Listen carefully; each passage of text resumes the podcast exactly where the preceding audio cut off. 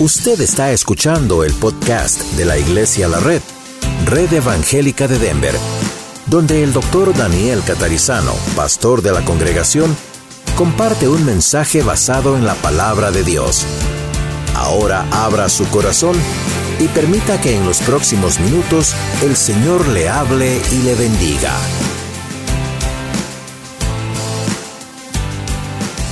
Hoy vamos a hablar acerca del hombre en nuestro casi curso, ya casi de discipulado, ¿ok?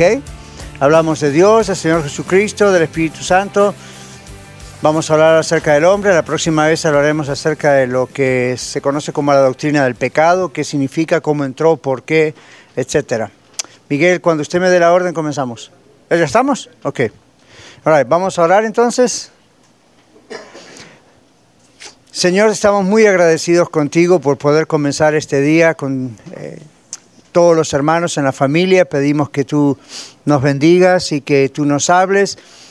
Sabemos que cuando venimos a tu casa a adorarte como familia, también nos llevamos de ti mucho más. Te rogamos, Señor, que esto sea la realidad en este día y también que tú traigas con bien a todos los que están llegando. En el nombre de Jesús. Amén. Muy bien. Nuestra lección dice que para saber la verdad acerca del hombre, del origen del hombre, de la existencia del hombre, del propósito de por qué usted y yo estamos en este, en este planeta llamado Tierra, debemos ir a la Biblia. Qué noble idea, ¿verdad? debemos ir a la Biblia. Aunque los ateos, todos sabemos que son los ateos, ¿verdad? No creen en Dios, en la existencia de Dios. Aunque los ateos se resistan a creerlo, la verdad es lo que Dios dice. la verdad es lo que Dios dice acerca de algo. ¿Ok? ¿Por qué creen que la verdad es lo que Dios dice acerca de algo? ¿Por qué no es la verdad lo que una persona dice siempre acerca de algo? ¿Cuál sería la diferencia? ¿Comprenden la pregunta? Lo digo otra vez. ¿Por qué dice el bosquejo que para saber la verdad tenemos que ir a Dios? Porque Dios es el que dice algo y es verdad y no siempre ocurre eso con el ser humano. Ricardo. Y todo hombre mentiroso. ¿Ok? Entonces Dios por ser justo, Dios por ser santo, Dios por ser Dios, no puede mentir. ¿Ok? La Biblia dice eso, Dios no miente. Entonces todo lo que Dios dice siempre es verdad. ¿Rigoberto? Porque hay una sola verdad absoluta y para poder saber qué es la verdad, y bueno, la verdad siempre va a ser una. Ok. Y, hasta ahorita ha sido ha estado comprobado de que lo que la palabra de Dios nos dice siempre ha sido la verdad. Claro. Lo demás ha sido opiniones del ser humano o, o versiones de la verdad que no son realmente la verdad. Correcto. Correcto, muy bien. Entonces, la verdad es lo que Dios dice acerca de algo. Entonces vamos a ver lo que Dios dice acerca de el hombre. Y cuando hablamos del hombre hablamos genéricamente, hombre, mujer, ser humano, ¿sí? La palabra de Dios, dice el bosquejo, nos habla sobre la creación del hombre, la naturaleza del hombre, la relación con otros seres vivientes que no son hombres, animales, plantas, etc.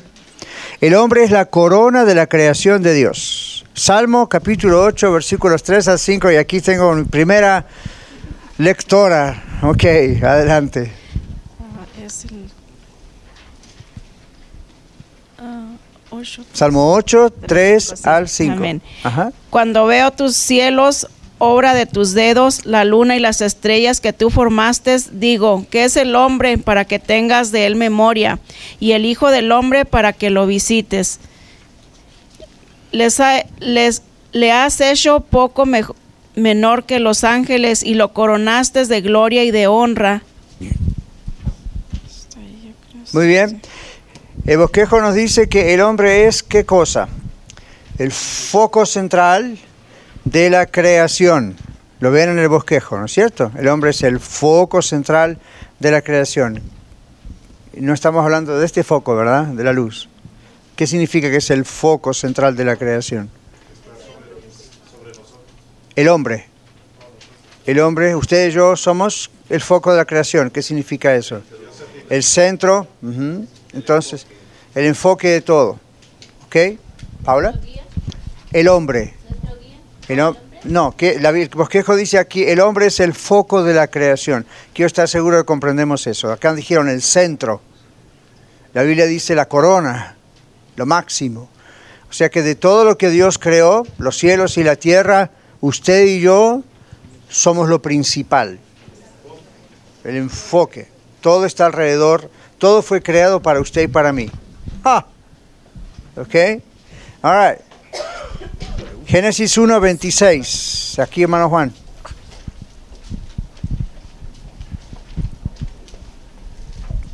Aquí adelante más asientos. Entonces dijo Dios, hagamos al hombre a nuestra imagen, conforme a nuestra semejanza, y señoree en los peces del mar, en las aves de los cielos, en las bestias, en toda la tierra y en todo animal que se arrastra sobre la tierra.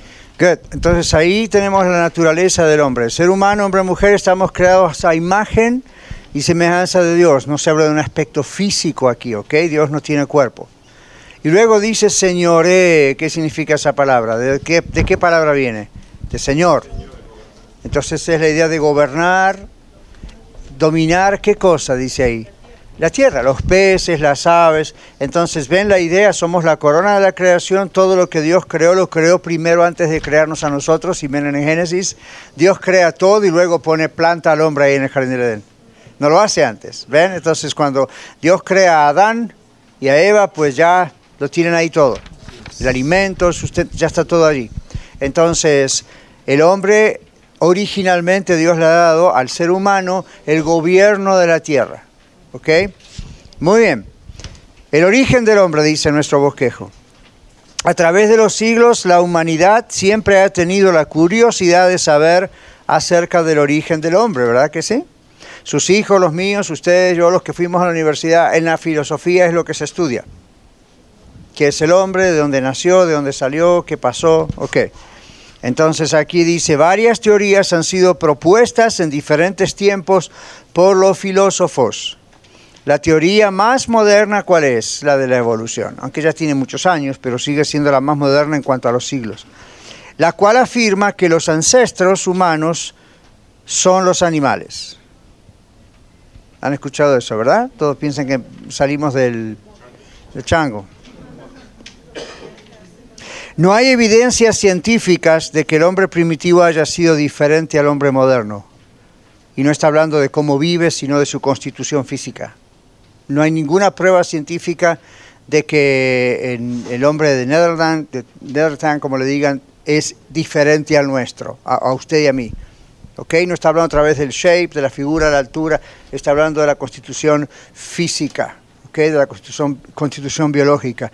En cambio, el animal, como el mono, por más parecido que sea a nosotros, es diferente. ¿Ok? Muy bien. Am, los hombres somos diferentes a los monos. Hmm. All right. Sorry, hay cosas que pasan por mi cabeza. El hecho de que las el hecho de que la ven el peligro de una clase, ¿verdad? Uno, hmm, ok. El hecho de que la sangre humana es una a través del mundo prueba que el hombre no es el producto de la evolución. Ajá. No importa la raza que seamos, no importa, africanos, asiáticos, latinos, anglosajones, no hay diferencia a nivel de la sangre. La sangre de los animales no sustenta la vida humana. Trata de hacerse una transfusión sanguínea con un animal y muere. Ahí, pum. ¿Ok?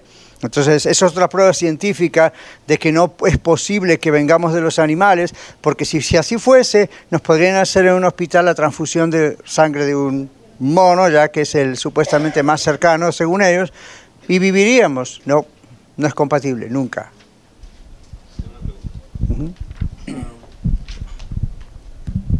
De acuerdo pues a su experiencia y conocimiento, ¿por qué razón es que se enseña la evolución en las escuelas como un hecho científico cuando solo es una teoría? Eh, Yo creo que aparte de todo lo científico que podríamos explicar, detrás está el aspecto moral. Si nosotros descendemos de un animal, no tenemos a quien darles cuentas ética y moralmente. Si nosotros hemos sido creados por Dios, el hecho de la creación implica que Y evidentemente tenemos que dar cuentas de nuestros actos a alguien y este es a Dios. Si eso es así, entonces existe el pecado. Si el pecado existe, tenemos que arrepentirnos. Si no nos arrepentimos, hay condenación. La evolución dice, no se haga problema, ustedes y yo eh, descendemos del animal o de una ameba, si no es del mono. Entonces no hay, no hay a quién darle cuenta, ética y moralmente. Entonces cada uno viva como viva, total somos animales. ¿Okay? Detrás de todo lo filosófico está la idea esa, accountability en inglés, ese es el asunto. Ok, muy bien, buena pregunta. Seguimos. Ah, la sangre de animales no sustenta la vida humana, no podemos mezclar nuestra sangre con la sangre de los animales y vivir. En cambio, sí podemos hacer transfusiones de sangre entre nosotros. ¿Ven? Lo único que tiene que ser compatible es, por supuesto, el grupo sanguíneo. Pero el tipo de sangre, ¿verdad? A positivo, A negativo, esas cosas. Pero es sangre humana, entonces no hay problema. Pero nunca se puede mezclar con la sangre ah, animal y la persona no va a vivir, que no es compatible. Tampoco la sangre humana es compatible para los animales. Uno no puede ser, si hay un mono otra vez, o un león, un puma, lo que sea, un gato, y está en terapia intensiva, se le puede hacer una transfusión de sangre, aunque es muy raro que se lo haga. Pero aún si se lo hiciera, no pueden usar su sangre o la mía para el animal, lo matamos. ¿Ven? Entonces a eso tiene que hacernos pensar, hey, aquí hay un punto muy fuerte. ¿Ok? Sí.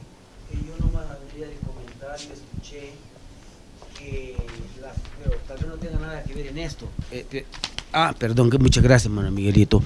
Este, oí que la, que la, que la célula de la, que contiene la leche de vaca es una célula que está hecha para hacer crecer cuerpos de más de 350 libras y más, pero no tiene nada que ver con, la, con el asunto de la sangre, ¿verdad? No, no, no, es la sangre.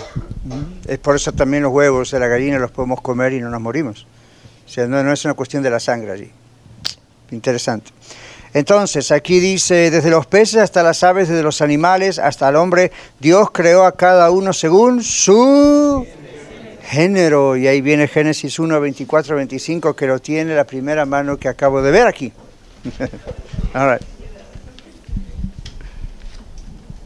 Después miro para esto. Luego dijo Dios, produzca la tierra seres vivientes según su género, bestias y serpientes y animales de la tierra según su especie. Y fue así. E hizo Dios animales de la tierra según su género y, ganado según su género, y todo animal que se arrastra sobre la tierra según su especie, y vio Dios que era bueno. Excelente. Eso nos hace pensar que cada especie tiene su propio asunto. La especie animal, la especie vegetal, la especie humana, según su género. ¿Nunca pensaron, por ejemplo, en el arca de Noé? ¿No tenemos acaso hoy en día muchísimas más especies de animales que las que Noé puso en el, en el arca? Noé solamente puso una pareja de ciertas especies y nada más. Hoy en día tenemos muchas más variedades de perros, por ejemplo, de las que Noé pudo meter en el arca. ¿Dónde está el secreto? El secreto está en que Dios creó la especie y el género llamado perro con la capacidad de que en sus genes pueda reproducirse en una increíble variedad, igual que los seres humanos. Hay gordos, hay flacos por naturaleza, hay altos, hay chaparritos, hay morenos, hay negros, hay blancos, hay más blancos, hay contesas, ¿ven? Hay diferentes colores de ojo, igual con los animales. Entonces, lo único que necesitaba hacer Noé era obedecer a Dios en establecer la pareja, hombre y mujer o macho y hembra de los animales. De ahí para adelante, a través de los siglos, los animales todavía siguen multiplicándose en diversidades de razas, igual que nosotros. ¿Ok? Muy bien, eso por si les preguntan, ¿cómo puede ser que no Ignorancia, ¿ok? Entonces, la clase es para romper la ignorancia. Wow, suena fuerte, pero esa es la idea que estamos en un mundo donde la gente se cree muy intelectual, all entonces vamos a ir por ese lado, hasta donde podamos ir, ¿ok? No es lo que va a ganar a la gente para Cristo, pero por lo menos les va a decir que no somos tontos como ellos piensan. ¿Ok? El hombre es distintivamente diferente en que fue creado a la imagen y semejanza de Dios, ya leímos Génesis 1, 26, 27. Dios creó al hombre del polvo de la tierra, Génesis 2, 7. Ahora que miro de la izquierda, nadie adelante la mano. Ahora sí, aquí está. Ya sabemos todo esto, pero vamos a leerlo. Génesis 2.7.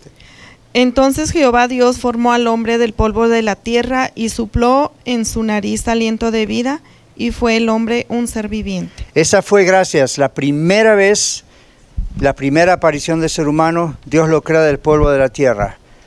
¿Ustedes creen que Dios está limitado a hacerlo solamente así? Obviamente no, es lo que la Biblia dice como Dios hizo la primera persona.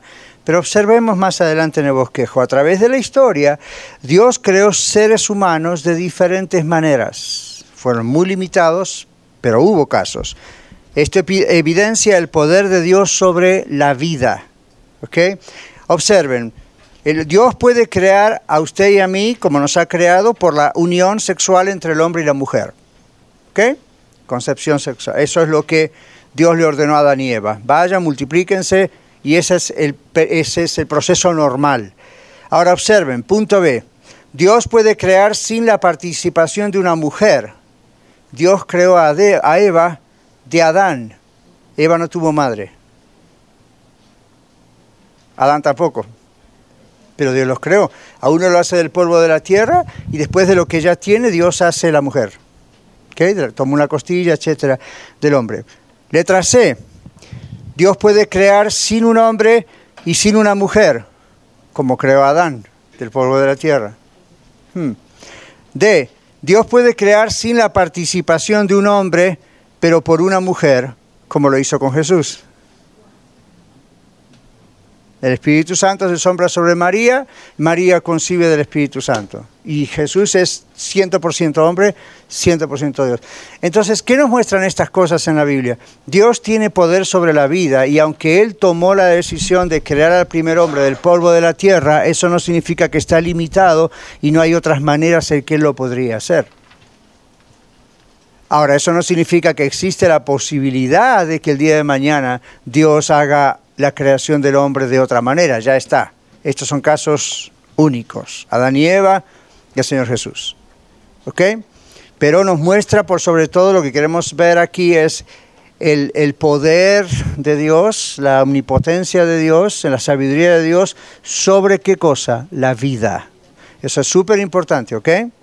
Ahora, seguimos. Dios dice acerca del hombre que Él lo creó para su gloria. Acá vamos a entrar en el propósito del hombre. Isaías 43, 7.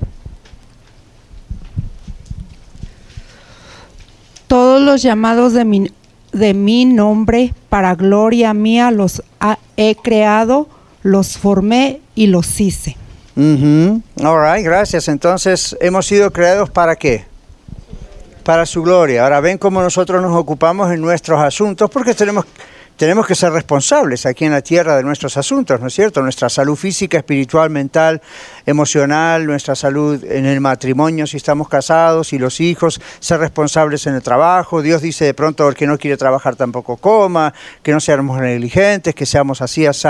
Sin embargo, la idea bíblica es, eso está bien, pero no es el propósito principal del ser humano no es la razón por la cual usted y yo vivimos. Gocemos lo que tenemos aquí, la naturaleza que Dios nos dio, gocemos la familia, gocemos la salud, gocemos los dones y talentos, gocemos los estudios si los tenemos, pero ese no es el propósito principal. ¿Verdad? Y nosotros como cristianos tenemos que tener eso siempre frente a, nosotros. Esto es un tiempo, estamos en la tierra, es pasajero, Dios nos va a pedir cuentas de lo que hacemos en la tierra con nuestras vidas, pero no es la meta final no es el propósito final por el cual nos creó. Ahora, nunca se preguntaron qué significa haber sido creado, por qué Dios crea al ser humano. ¿No estaba más tranquilo sin todos nosotros? ¿Y por qué crea al ser humano sabiendo todo lo que íbamos a provocar? El domingo que viene vamos a hablar del pecado. Entonces, sabiendo Dios eso, ¿verdad? En su omnisciencia, en sábelo todo, Él, entonces, como ya sabía que íbamos a pecar, ¿para qué meterse en semejante problema? No se pierda el próximo capítulo, el domingo que viene. All? Continuará. Ok, pero aquí dice que Dios nos ha creado para su gloria. La meta final de nosotros, usted y yo, como seres humanos, es glorificar a Dios y ese es el propósito de nuestra existencia. Ahora veamos qué significa. Dios tiene toda la gloria. ¿Qué queremos decir con Señor, te damos gloria? ¿Qué le vamos a dar nosotros si somos meros seres humanos? ¿Qué significa entonces eso? ¿Ven? Dios tiene toda la gloria. Nosotros no podemos darle más de la gloria que Él tiene. El glorificar a Dios significa rendirle honor, obedecerle porque Él es soberano, porque es amor. Glorificar a Dios es proclamar con nuestras palabras y con nuestros hechos la grandeza de Dios. Dios ha creado al hombre y a la mujer para que vivamos en una relación personal, diaria y permanente con Él. Así que aun cuando cantamos, Señor, te damos gloria, vean los cantos, te exaltamos, te damos gloria, y uno piensa, pues ¿quién soy yo para darle gloria al que tiene toda la gloria? Nunca se preguntaron qué es lo que le estamos queriendo decir con esos cantos o con las oraciones. Esta es la idea. Exaltar en hebreo, también en el idioma hebreo del Antiguo Testamento, tiene esa connotación, esa idea de decir a los cuatro vientos, decir a los gritos, ¿verdad? Gritar una verdad. No es le agregamos a lo que él ya tiene, sino que proclamamos lo que él tiene. Como yo tengo un micrófono en la mano y mi voz se amplifica. ¿Ven? Entonces uno dice algo y sale amplificado. Entonces le estamos dando gloria. Cuando obedecemos a Dios, le estamos dando gloria porque porque estamos diciendo él es Dios, yo no. Yo me someto a él, ¿ven? Entonces, todos estos actos de obediencia o los actos de alabanza, de oración por canto, esas cosas, cada vez que pensemos, cada vez que cantemos, oremos, Señor, te damos gloria, te exaltamos, recuerde, no le estamos agregando nosotros a la gloria que Él ya tiene, eso es imposible. Lo que estamos diciendo es, estamos reconociendo esto públicamente, en familia, a solas. ¿De acuerdo? Es como si usted dice, Señor, te bendecimos. Nunca se hizo esa pregunta, ¿cómo voy a bendecir yo a Dios? Dios me bendice a mí. Yo digo, Señor, te bendigo, ¿y qué dice Dios? Gracias, estaba esperando tu bendición. ¿Qué, qué, es la idea de te bendecimos? Muy bien, agradecer. Exacto, el origen de la palabra bendecir allí significa bien decimos acerca de ti. Es una bendición, pero no al modo de que Dios nos bendice a nosotros. O yo lo saludo, Dios le bendiga, Juan. You know, es una oración donde estoy orando, Señor, que bendiga a Juan. Pero yo no puedo decir eso, Dios, te bendigo, ¿verdad? Como si yo tuviese un poder especial para bendecir a Dios. La idea es estoy alabando, estoy bendiciendo, bien diciendo de quién es Dios. ¿Ok? Es como quien dice, estoy orgulloso de mis hijos, ¿verdad? Ese tipo de expresión. Por eso hay un texto en el apóstol Pablo donde dice, el que se gloría, no se gloríe en sí mismo, gloríese en el Señor. Entonces es como si humanamente dijéramos, estoy orgulloso de Dios. Esa es un poco la idea. Estoy orgulloso de tenerlo en mi vida. Claro, orgulloso para nosotros tiene la connotación de pecado, ¿verdad? Pero ustedes saben que usamos a veces esa expresión en inglés o en español. I'm proud of him. Estoy orgulloso de él. ¿Okay? La idea es, estoy tan feliz de estar asociado con él.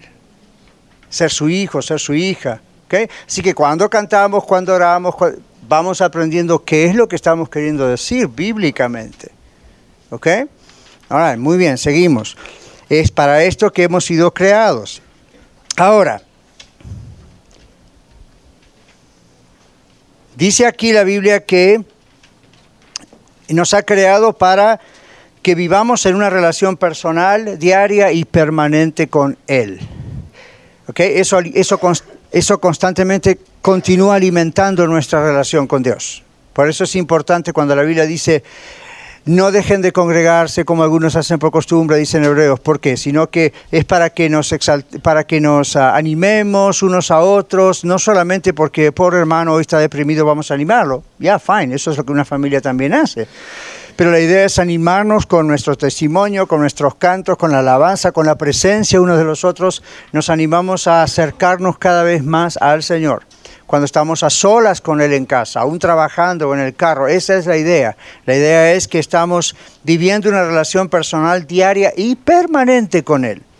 ¿Okay? No es una cuestión de los domingos o otros días que agregamos por aquí o por allá o porque escuchamos Radio Luz. El asunto es todos los días buscamos estar y no solamente en un acto de oración a la mañana, a la tarde o a la noche o a la madrugada, es aparte de eso, siempre estamos en conexión con Él Para eso estamos, ¿ok? Muy bien. La naturaleza del hombre. La Biblia enseña que el hombre es una unidad tripartita, ¿ok?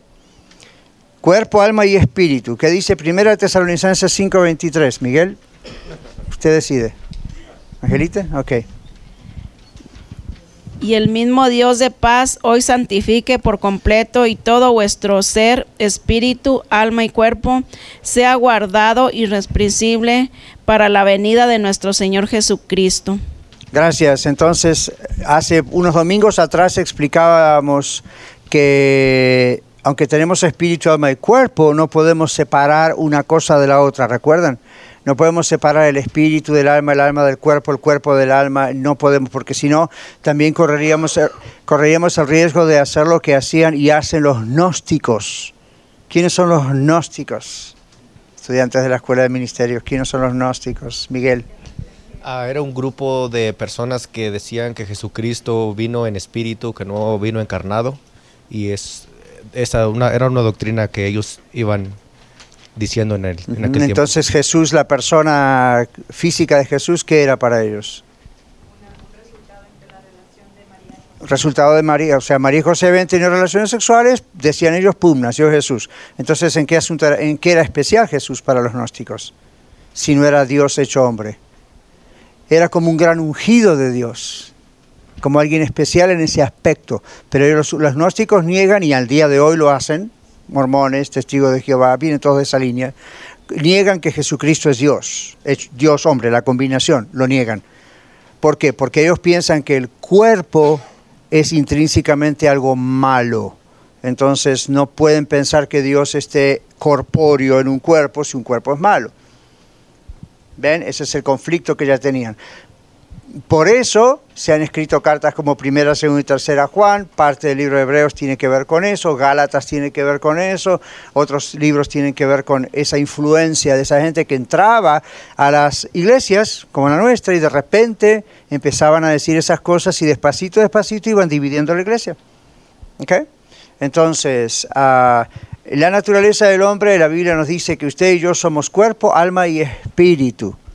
Y hay noticias para usted. Un día, si el Señor no viene antes, nuestro cuerpo va a morir, se desintegra y espera la resurrección cuando Jesucristo nos resucite. Pero su espíritu no muere jamás.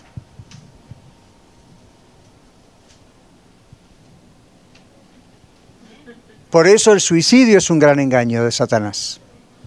Porque la gente que se suicida piensa, no aguanto más esta vida, no soporto más, me voy a matar lo único que mata es el cuerpo. ¿Se imagina ir con ese dolor por toda la eternidad? La regó, la hizo peor todavía. ¿Okay? El espíritu vuelve a Dios que lo dio. Eso no significa que todo espíritu es salvo. ¿Okay? Significa que va a dar cuenta delante de Dios. Entonces, Dios nos ha creado, a diferencia de los animales, con espíritu, alma y cuerpo. Ahora, como tiene una pregunta sobre los animales, Vamos a ver qué pasó con ellos. Un animal tiene cuerpo, pero no necesariamente puse entre comillas alma, porque hay una palabra allí en hebreo que puede dar la idea de que sí, puede dar la idea de que no, pero no tiene un alma como usted y yo estamos pensando en la idea de alma, si se usa la palabra comparada con el alma humana. Entonces sí los animales pueden tener lo que llamamos un alma, en el sentido de que expresan emociones han visto un animalito, tienen pets, tienen a lo mejor, yo no tengo, pero he tenido, ¿verdad? Antiguamente, y uno los ve llorar, los ve alegres, los ve saltando de alegría, los ve tristes, los ve deprimidos, ¿verdad? Entonces tienen emociones básicas, pero esas emociones básicas vienen del instinto. Cualquier cerebro, como el suyo también, tiene esa parte donde el mismo cerebro reacciona a factores externos. Pero el alma humana es diferente, por eso es difícil trazar la diferencia entre eh, dónde está el alma, dónde está el espíritu, cuál es, cuál... Cuando ustedes escuchan eso de que el, alma está acá, ¿verdad? O el espíritu está acá, o está acá, o nadie sabe dónde está. La gente dice, lo tengo acá porque eh, lo tengo acá porque en el Antiguo Testamento dice mis entrañas, mis entrañas, ¿ok? Y porque en el Antiguo Testamento eh, se habla del corazón, pero también se habla de los riñones, se de las entrañas. Hoy en día nosotros decíamos, te quiero con todo mi corazón. Pupum, pupum, pupum, pupum. No estamos hablando del músculo cardíaco. Eso lo único que hace es bombear sangre. Pero es la idea de decir el corazón es con mi alma, ¿verdad? Con mis sentimientos. A no ser que ustedes creían que el músculo cardíaco tenía sentimientos. ¿Se imaginan? Entonces nunca se trasplantan el corazón de nadie porque van a tener los sentimientos de otra persona. No, que ese es un músculo cardíaco que bombea. Pero en la antigüedad, de pronto ellos decían entrañas. Entonces, ¿por qué? Porque el sistema nervioso termina justamente en el aparato digestivo, básicamente. Entonces, ahí donde uno siente cosas. Bien, cuando se pone nervioso, que a veces se descompone y tiene que salir rapidito al baño. ¿El sistema nervioso está trabajando bien? ¿Ok? Entonces ellos notaban en su zona digestiva especialmente esa idea, ¿verdad? De que las emociones, uno siente y se agarra así, entonces, pero la idea es, ahí no hay necesariamente la localización del espíritu del alma, no sabemos dónde está, no importa dónde está, el asunto es que está.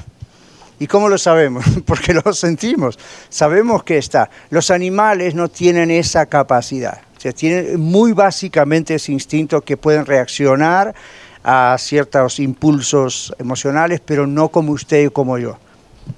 ¿De acuerdo?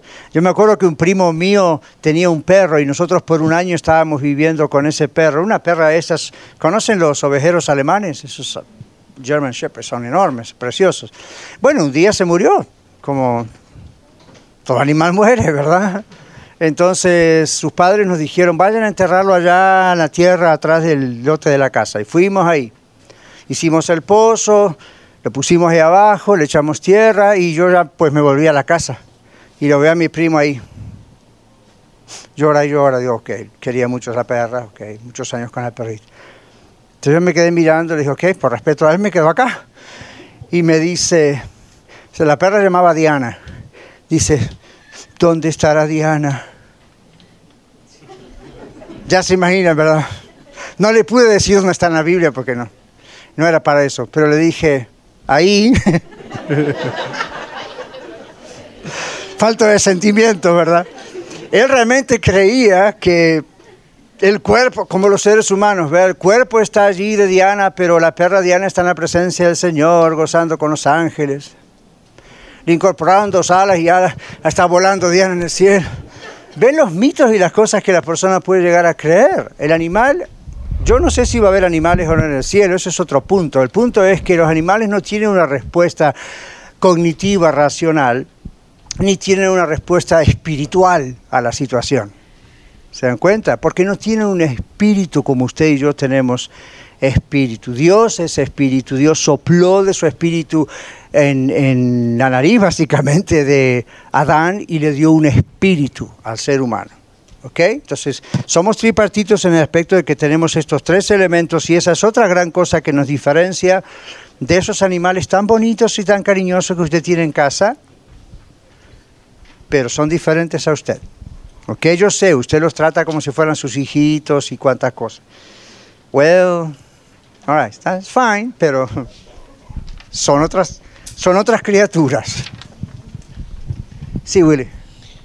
Ah, pastor, cuando ah, el cuerpo muere, obviamente se va a la tierra, el espíritu regresa a Dios.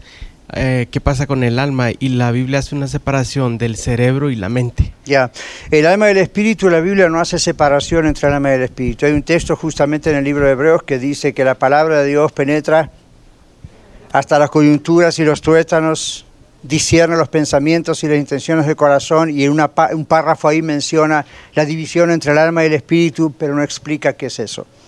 Entonces, entonces cuando nosotros morimos, podemos decir nuestra alma, nuestro espíritu va con Dios. Ambas cosas. Lo que no puede quedar en la tumba es eso.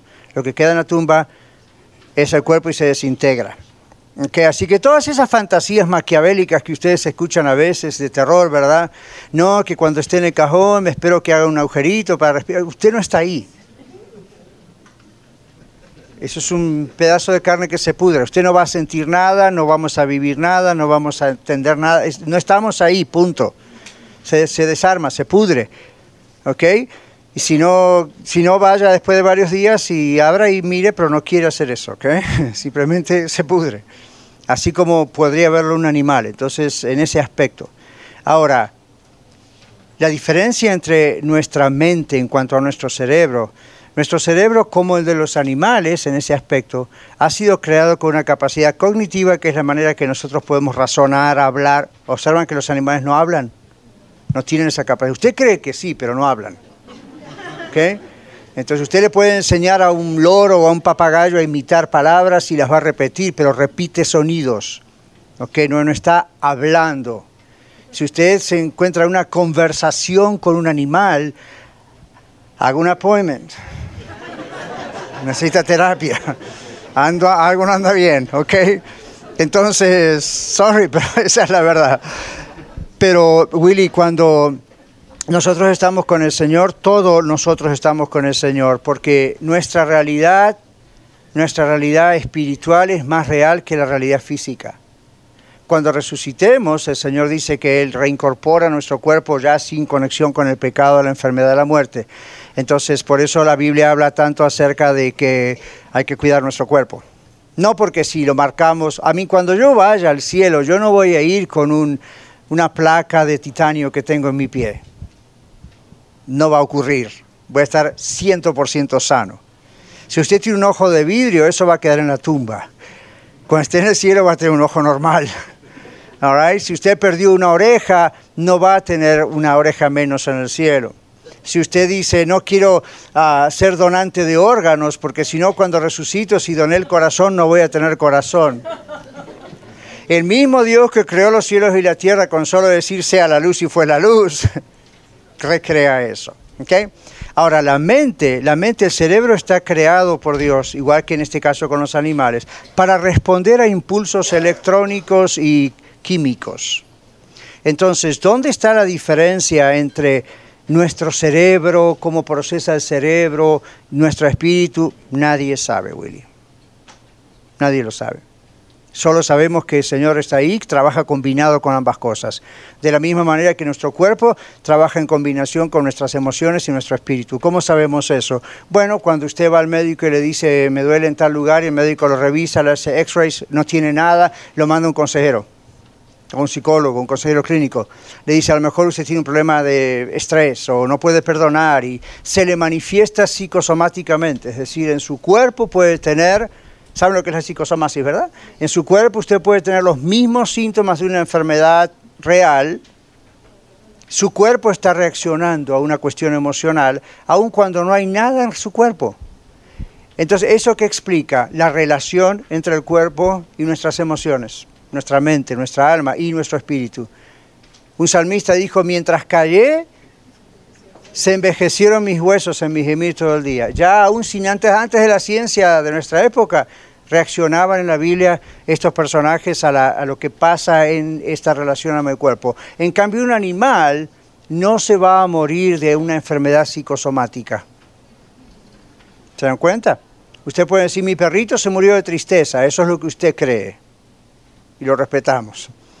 Pero el perrito no murió de tristeza, ¿ok? Murió porque tenía que morir, de algo murió, algo le falló, le falló el corazón, wow, murió, ¿ok? En cambio, un ser humano puede morir de tristeza. Puede llegar a una extrema depresión, empezar con la tristeza, llegar a una extrema depresión, donde todo su sistema, inclusive cerebral y todo su sistema de, ¿cómo podemos decir?, de químicos del cuerpo empiezan a deteriorarse hasta tal punto que la persona pues deja de, ya, no puede. ¿Okay? Entonces, yo sé que no responde muy bien la pregunta, pero esa es la idea. Nadie puede distinguir la diferencia exacta en lo que pasa en el cerebro. Entonces algunos dicen, bueno, quizá el lado derecho es el lado, you know, eh, lógico, el izquierdo es este, o al revés, ¿verdad? El sentimental o el de las emociones. En el medio debe estar el espíritu. Who knows?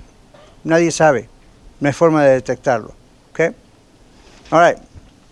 Entonces, hablando del hombre, del ser humano, aquí dice, una planta es un cuerpo sin alma y sin espíritu. Tiene cuerpo, pero no necesariamente alma, si se usa esta palabra para compararla con el alma humana. Pero su alma no es inmortal. Si tiene, por ejemplo, el animal un alma, no es inmortal como, la, como lo es la del ser humano. Los animales expresan emociones y toman decisiones por medio de sus instintos. Dios los ha programado así. El hombre toma decisiones por razonamiento. Es difícil saber la diferencia entre alma y espíritu porque ambos están entrelazados. Pero sabemos que el espíritu humano es lo que Dios nos ha dado, y aquí está la clave, para relacionarnos con Él. O sea, toda nuestra comunicación con Dios es mental, es emocional, pero realmente es espiritual. ¿okay? Es como de espíritu a espíritu estamos contactándonos con Dios. Eso no tienen los seres, uh, otros seres vivos como las plantas o los animales. Tampoco lo tienen la luna, las estrellas, ot otros seres así. Muy bien. Es parte de habernos creado a su imagen y semejanza. El hombre es el único ser que ora a Dios. ¿Cuándo fue la última vez que vio a su perrito orando, dando gracias por los alimentos? ¿Y al gato? Tiene un pajarito en casa y lo vieron inclinar su rostro y, Señor, te doy gracias por el alpiste. No, ¿verdad? No va a ocurrir. Los animales no oran. ¿Por qué no oran? ¿Oramos solamente con el razonamiento o oramos desde nuestro espíritu? ¿Ven? Entonces los animales, aparte los animales no pueden razonar. Entonces los animales no oran. Por eso acá pregunto, ¿ha visto alguna vez un animal dando gracias a Dios por los alimentos? Yo no, si lo llega a ver, dígame, porque nos hacemos multimillonarios en la Iglesia de la Red. Lo publicamos, lo comprobamos y wow, pero no lo va a ocurrir. Otra pregunta, ¿ha escuchado alguna vez a un animal pidiendo perdón a Dios por cometer adulterio? ¿Sintiendo culpa por robarle la comida a otro animal? ¿No hacen eso los animales? Sí, los animales roban, matan. ¿Qué hace un animal? Vaya a las montañas esta noche y salga ahí a ver qué pasa con los leones de montaña. ¿Usted cree que salen para saludarlo? Bienvenido, ¿cómo está la ciudad de Aurora ahí abajo? No, no. Salen porque lo ven a usted y ven fajitas. ¿Ok? Entonces, uh, ¿ustedes creen que si, si se lo comen a usted van a pedir perdón a Dios por lo que están por hacer o por lo que van a hacer? No. ¿Ok? Entonces, ¿por qué no lo hacen? No tienen conciencia de lo que están haciendo. Para ellos eso no es pecado. Posiblemente es el instinto de sobrevivencia y es muy probable que eso esté mezclado con la maldición que vino a la tierra a través del pecado. Por eso hay un texto que en la Biblia dice que un día el, al león y el cordero estarán juntos, pasarán juntos, ¿verdad? La idea del milenio, etcétera, es otro tema. Pero ven la, ven la idea. Aparentemente había cosas violentas en el mundo animal que antes de la caída del hombre no existían y después comenzaron a existir. Ahora, hoy en día, otra vez, ¿cuántos tienen más de dos animalitos en casa? ¿Los han visto pelear? Sí, ¿sí o no? ¿Alguna vez los escucharon pedirse perdón? ¿Por qué no? No tienen un espíritu, no tienen un razonamiento, no tienen mente a nivel de lo que usted y yo tenemos. Por eso, volviendo a lo que nos, uh, estaba preguntando aquí el, el, hermano adelante, es nosotros, la, la evolución ve si somos animales, ¿por qué hay que pedir perdón? ¿A quién? No, aquí no hay nada que darle cuenta. Pero eso se contradice. Eso se contradice porque si usted contradice a un evolucionista, el evolucionista se enoja. ¿Sí o no? Sí, sí. Vaya a un evolucionista y le diga, usted es un animal. Se va a enojar porque comprende que eso es una connotación de insulto. Si se enoja, usted pregúntele, ¿por qué se enoja si usted no tiene por qué enojarse? ¿Cómo que no me enojo? ¿Me está insultando? No, entre animales no nos podemos insultar, los animales no se insultan. Lo va a volver loco, pero se va a dar cuenta. Wait a minute. Los animales no tienen ese concepto del bien y el mal como usted y yo tenemos. ¿Ven? No tienen capacidad moral. Por eso hacen lo que hacen y siguen haciendo lo que hacen y. Entonces esa incapacidad moral en los animales. Entonces usted ve un evolucionista y lo enfrenta con algo así y el evolucionista se enoja, uno diría, ¿por qué se enoja? Si usted es un animal, los animales no tienen capacidad moral, no se van a enojar por nada porque no se pueden ofender por nada. Se pueden enojar, sí, pero ofenderse a nivel moral, no, porque no hay código moral en los animales. Yes. Hermano, ya atrás, levantó primero la mano, sí. Sí, nomás para, para comentar un poquito y leer aquí en, en Marcos eh, 10:28. Ujú. Dice, no temas a los que matan el cuerpo, pero no pueden matar el alma. Más bien teme a aquel que puede destruir tanto el alma como el cuerpo en el infierno. O sea, aquí está haciendo bien claro, ¿verdad? Que, como mencionaba usted, que somos tripartitas. Yep. Una vez que, que morimos, el espíritu vuelve a Dios. Ajá. Pero el alma nada más hay dos lugares donde puede ir, ¿verdad? Ya sea al infierno o, o a la eternidad con Y el Dios. espíritu también, porque recuerden que no se puede dividir. Sí, el, el espíritu, bueno, vuelve a Dios. Vuelve a Dios, Y- ajá, para dar cuentas a Dios. Entonces, cuando la Biblia habla del cielo y del infierno, de los dos destinos finales, la desgracia de todo esto es que la Biblia dice que los muertos en Cristo resucitarán primero, usted y yo. La gente que no que murió sin creer en Jesucristo, sin dar su vida a Jesucristo, un día también va a resucitar. Es la que llamamos la segunda resurrección. Cuando ellos resuciten, también van a tener una forma de cuerpo igual que un cuerpo igual que nosotros, pero no glorificado como el nuestro a nivel de santo puro. El asunto es que ellos, en su ser normal, total, espíritu, alma y cuerpo, con un cuerpo eterno, van a sufrir eternamente. Y nosotros vamos a estar con Dios gozándonos eternamente. Entonces no hay camino de retorno después, no hay camino de torcerlo, cambiarlo. Por eso la teoría del purgatorio es una gran mentira. Es crearle a la gente una falsa idea. Una, una expectativa falsa. ¿ok? Pero lo, lo interesante a los fines de nuestra lección, hablando del hombre, el ser humano, es la idea de que Dios nos ha creado para qué? Para gloria. para gloria de Él, para que estemos en compañía de Él. Lo que nosotros hacemos aquí, lo vamos a ver el domingo al hablar del pecado, y qué es lo que nosotros hacemos en relación a Dios ya que hemos pecado, si nos reconciliamos con Él, el propósito original de Dios siempre se va a cumplir, como idealmente todo ocurrió, vamos a estar eternamente con Él. Los que lo rechacen, Dios ya no puede hacer más nada al respecto, ya hizo todo lo que tenía que hacer. All tenemos muy pocos minutos, dígame.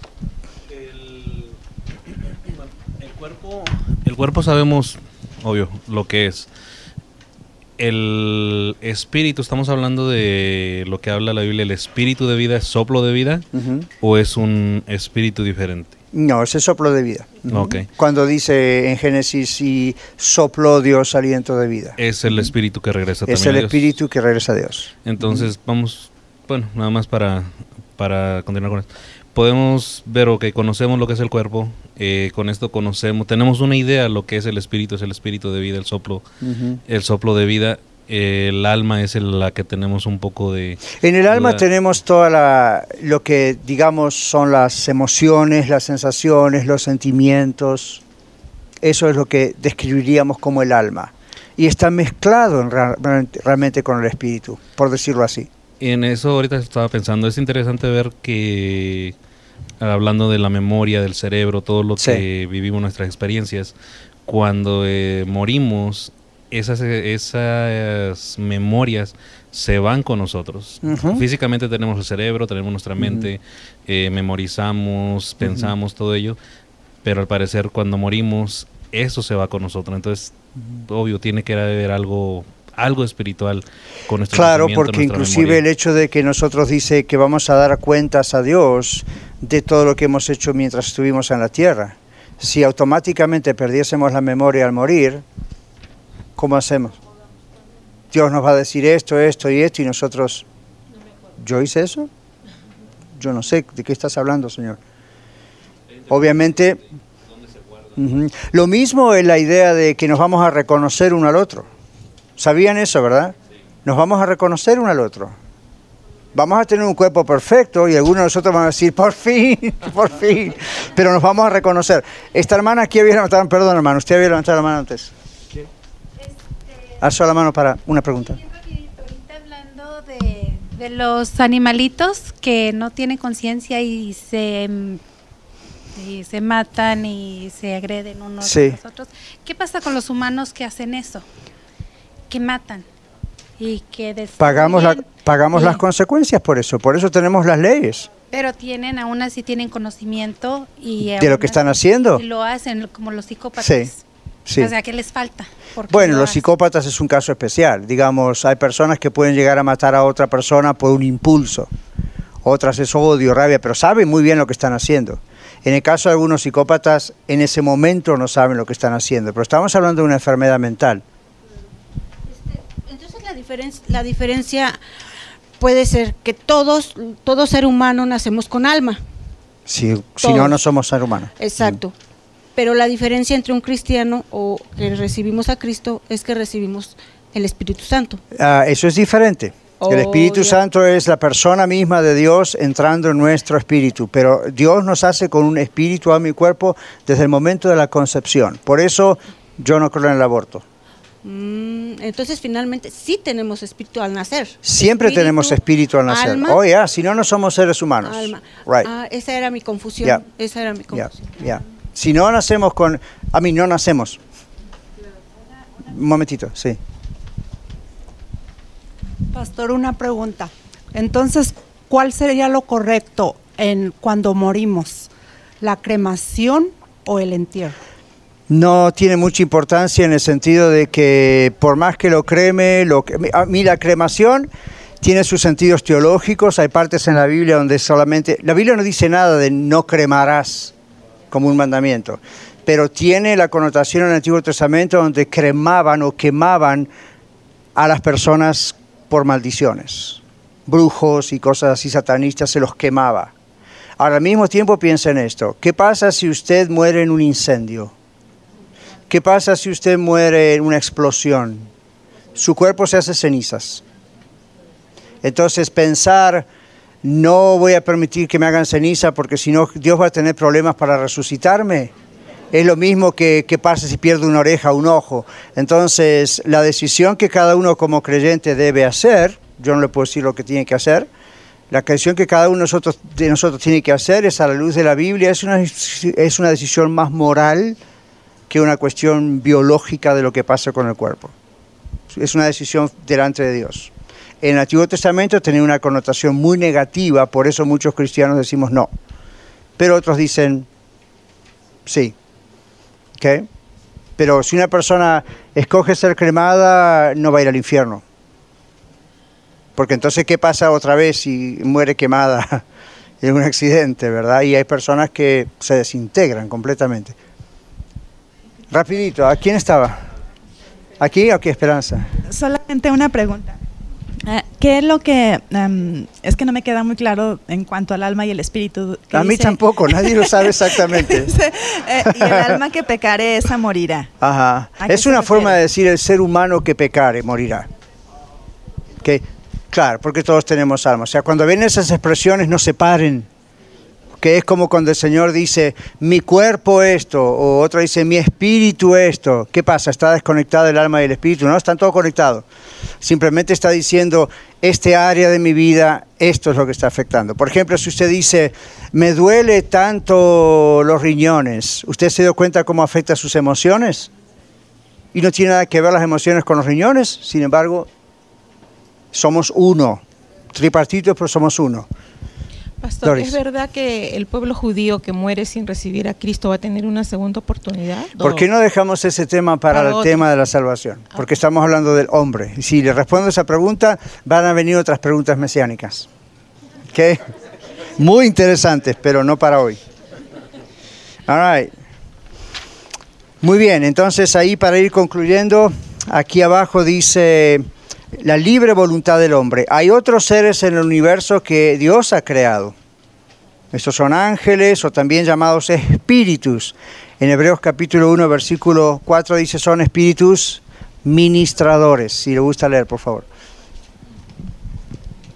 Dice, Dios habiendo hablado muchas veces y de muchas maneras en otro tiempo a los padres de los profetas. El versículo 4. Hasta el 4. Ok.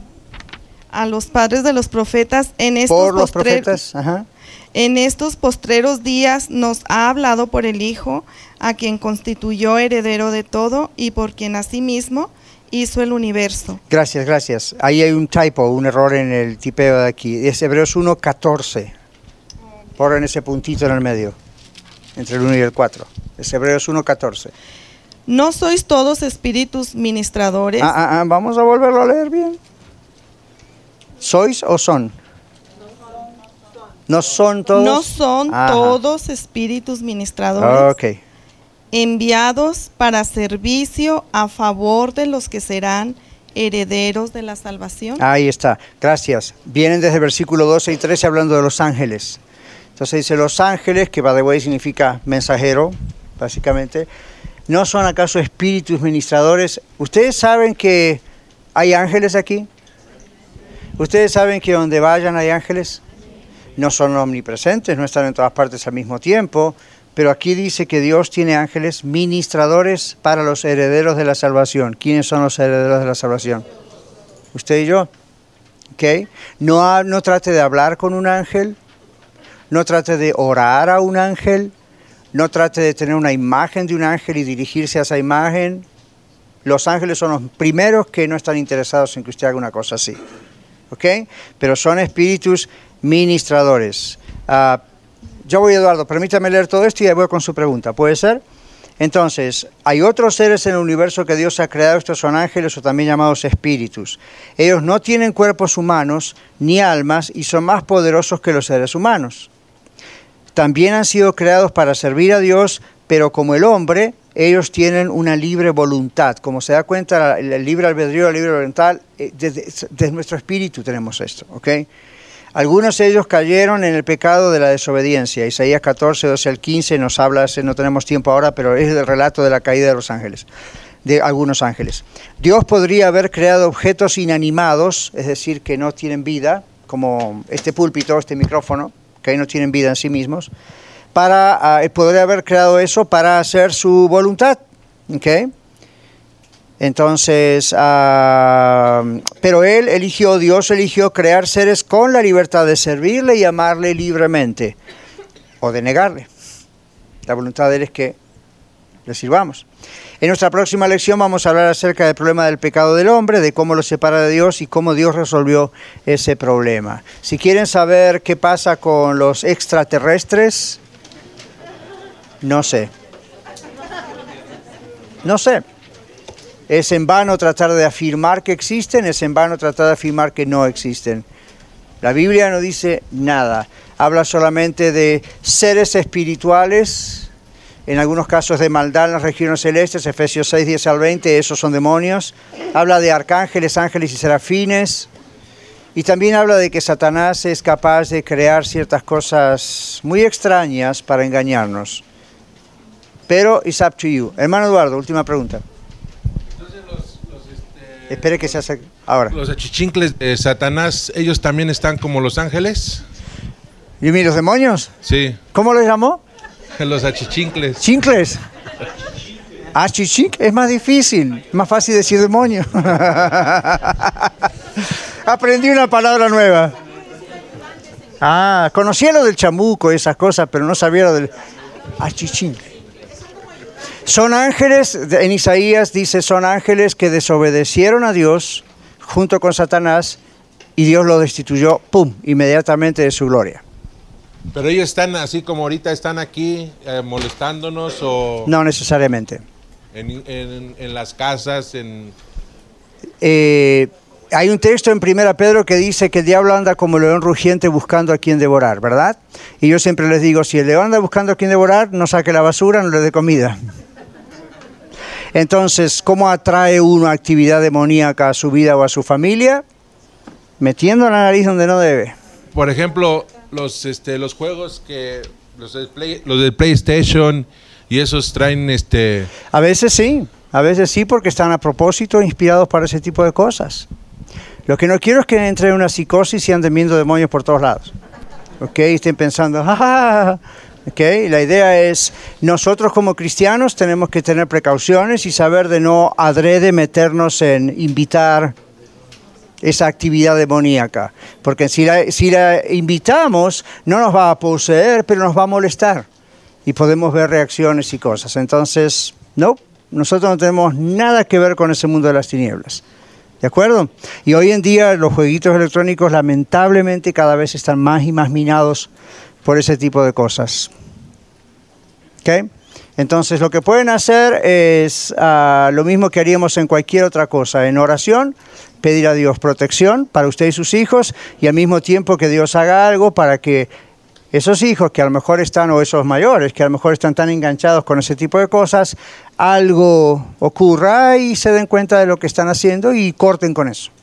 Hace poco tiempo atrás yo hablé con una persona que estaba metida en el yoga y le expliqué el asunto del cerebro, el problema en el cerebro con el yoga y mm, como que estaba, eh, ya hace sentido, pero a mí me ayuda, me ayuda. Una noche tuve una experiencia muy fea y no es la única una experiencia muy fea donde le tuvo que pedir a su esposo que orara porque sentía algo horrible. Y yo le dije, cuidado, porque muchas personas que practican el yoga terminan con ese tipo de situaciones. ¿Por qué? Porque el origen del yoga es demoníaco. Entonces usted dice, bueno, pero yo no lo hago practicando cuestiones demoníacas, pero el origen es demoníaco. Entonces hay un canal ahí abierto con una posibilidad. ¿All Tema del yoga para otro día. El domingo que viene hablamos de el pecado, ¿ok? A ver qué hacemos. Gracias, bendiciones. Gracias por participar tanto. Muchas gracias por escuchar el mensaje de hoy. Si tiene alguna pregunta en cuanto a su relación personal con el Señor Jesucristo o está buscando unirse a la familia de la Iglesia La Red, por favor no duden en contactarse con nosotros.